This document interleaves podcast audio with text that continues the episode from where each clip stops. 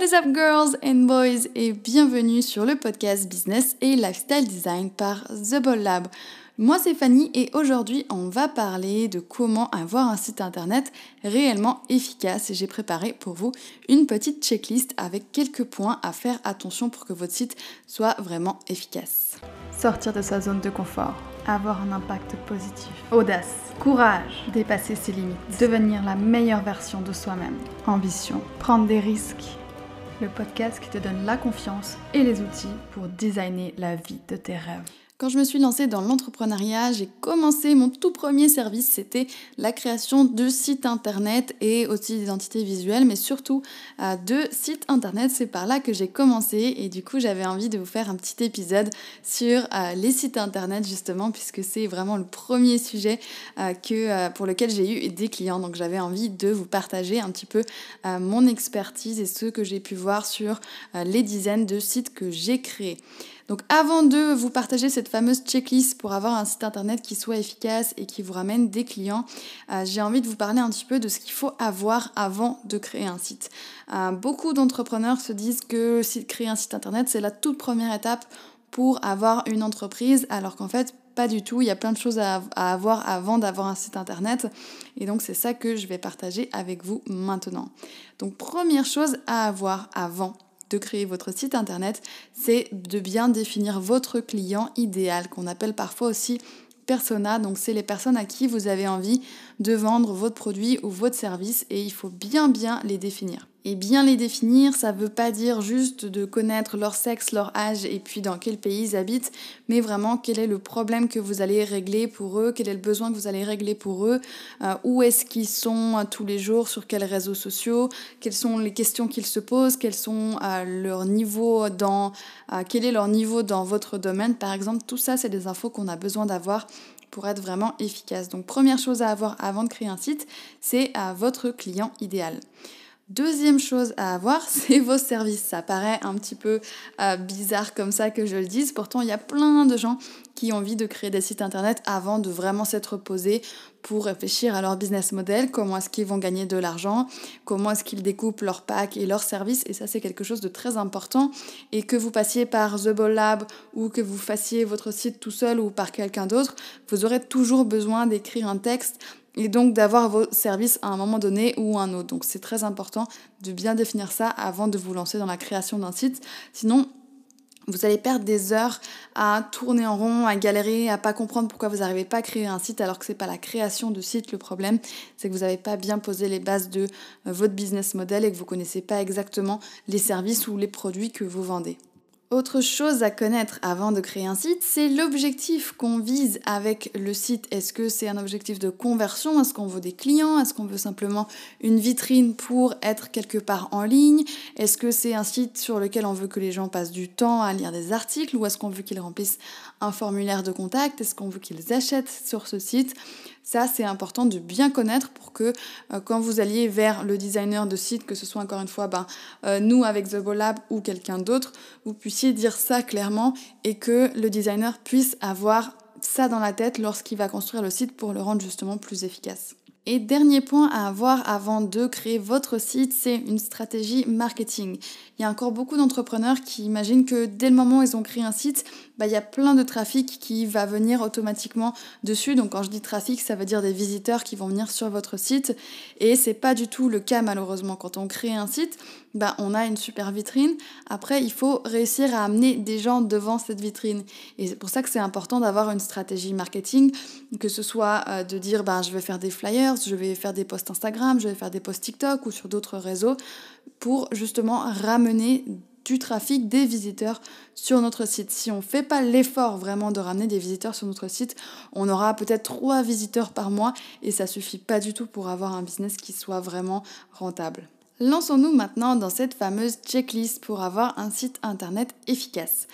Donc l'item numéro 1 dont j'avais envie de vous parler parce que c'est une erreur que je vois un peu trop souvent avec les entrepreneurs qu'on accompagne pour créer des sites internet ou sur d'autres services, c'est qu'il faut vraiment simplifier tes menus au maximum. Donc il ne faut pas partir dans tous les sens avec des onglets, des pages dans tous les coins. C'est bien de garder ton menu entre 5 maximum 7 euh, onglets, sinon on va pas s'y retrouver, on est complètement perdu sur ton site. Et quand un utilisateur est perdu, ben simplement il abandonne. Il va pas avoir le courage de se battre pour essayer de comprendre qu'est-ce que vous avez fait, à quel, quel moment, quelle étape. Il va simplement partir de votre site internet. Deuxième chose sur cette checklist, il n'y a pas d'ordre précis, je vous ai mis juste des points comme ça de vigilance. Deuxième chose, c'est d'utiliser des typographies lisibles. Une typographie, c'est une police d'écriture, donc c'est la manière dont vous allez écrire le texte. Et trop souvent, ben, il y a des typos qui sont jolis, qu'on aime bien, mais malheureusement, on n'arrive simplement pas à les lire rapidement. Donc c'est très très important avant la beauté euh, d'une typographie, d'une police d'écriture, de voir est-ce que on peut le lire du premier coup, d'un premier coup d'œil. C'est valable pour le site, c'est aussi valable pour vos réseaux sociaux. Il faut qu'on puisse lire vos textes du premier coup d'œil et dès qu'on a besoin d'une seconde de concentration, eh ben, vous allez perdre encore une fois des gens et ce serait trop dommage parce que vous allez mettre plein d'efforts pour attirer des visiteurs vers votre site. Du coup, on n'a pas envie de perdre des gens euh, sur des choses comme euh, les polices d'écriture qui sont pas assez lisibles. Troisième chose, toujours sur les textes, faites court par pitié. J'ai plein plein de clients qui viennent avec des textes qui font des pages et des pages et des pages parce qu'ils ont envie de tout dire et c'est normal. Quand on crée un business, ben, il y a plein de choses qui rentrent en ligne de compte, on a envie de dire plein de choses, on est hyper fier de notre méthode, de notre process, de nos produits, donc on a envie de parler de plein plein de choses et on a envie de transmettre cette passion. Malheureusement, ce qui se passe quand on a envie de transmettre plein de choses, c'est que la personne, elle va être effrayée par tout ce tas de textes et donc elle va rien lire du tout. Donc même si c'est pas facile du tout et je le sais, je le reconnais. Et même pour notre site de The Ball c'était compliqué de faire très très court. Ben, essayez de faire le plus court possible, vraiment des petits paragraphes pour que la personne, même si elle n'a pas toutes les infos, elle aura l'occasion d'avoir toutes les infos quand elle vous aura, quand elle vous aura en rendez-vous, et ben au moins ça lui donne envie d'aller plus loin et qu'elle ait le temps de lire les textes calmement et qu'elle soit pas effrayée par trop trop de textes et puis qu'elle parte en courant. Autre item sur cette checklist du site internet efficace, quelque chose que euh, je vois aussi très souvent, c'est d'oublier d'expliquer ce que vous faites clairement dès la toute première partie, c'est ce qu'on appelle le header. Donc dans le header, c'est quand vous atterrissez sur un site internet, c'est la première chose que vous voyez, la première page, avant même de descendre sur la page, de scroller, ben c'est ce qu'on appelle le header. Et là, il faut que clairement dès le début, on sache ce que vous faites. Et ça, ça doit tenir en 4, 5, 6 mots maximum, donc pas trois phrases par un paragraphe, mais vraiment en quelques mots, de dire rapidement ce que vous faites pour que la personne, elle puisse se dire, ok, je suis au bon endroit, ça m'intéresse, ou alors, euh, non, ça sert à rien et je vais repartir. Donc ça, c'est important, sinon vous allez perdre la personne dès le début. Autre chose importante pour votre site internet, ajouter des appels à l'action, c'est-à-dire des boutons un petit peu partout sur votre site pour guider les visiteurs euh, sur d'autres pages ou là vers l'action euh, que vous voulez qu'ils fassent. Et puis lorsque vous mettez un formulaire de contact, ne mettez pas juste le formulaire de contact tout seul, mettez une petite phrase d'introduction pour rassurer les gens, pour les encourager un petit peu en leur disant bah, si vous avez des questions, contactez-moi, euh, si vous avez envie de réserver, parlons-en. Des petites phrases comme ça, ça a l'air de rien, mais c'est très efficace et beaucoup plus efficace qu'un formulaire tout seul posé là où on aura, on va être un petit peu timide et on n'osera pas forcément en tant que visiteur le remplir parce qu'on sait pas trop à quoi s'attendre. Donc ça, c'est important aussi d'avoir euh, des petites phrases avant les formulaires et des appels à l'action, donc des boutons qui amènent vers les pages de contact un petit peu partout sur votre site. Autre chose très importante sur votre site et pas facile à faire, je le reconnais, c'est d'essayer de centrer votre texte sur vos clients et leurs besoins et pas sur votre entreprise et ce que vous faites. Et ça, c'est pas facile à faire, mais c'est ce qui peut faire la différence entre un site qui va pas être intéressant et pas très efficace ou un site où tout le monde va dévorer le texte et qui va être vraiment efficace, où vous aurez des contacts, vous aurez des ventes.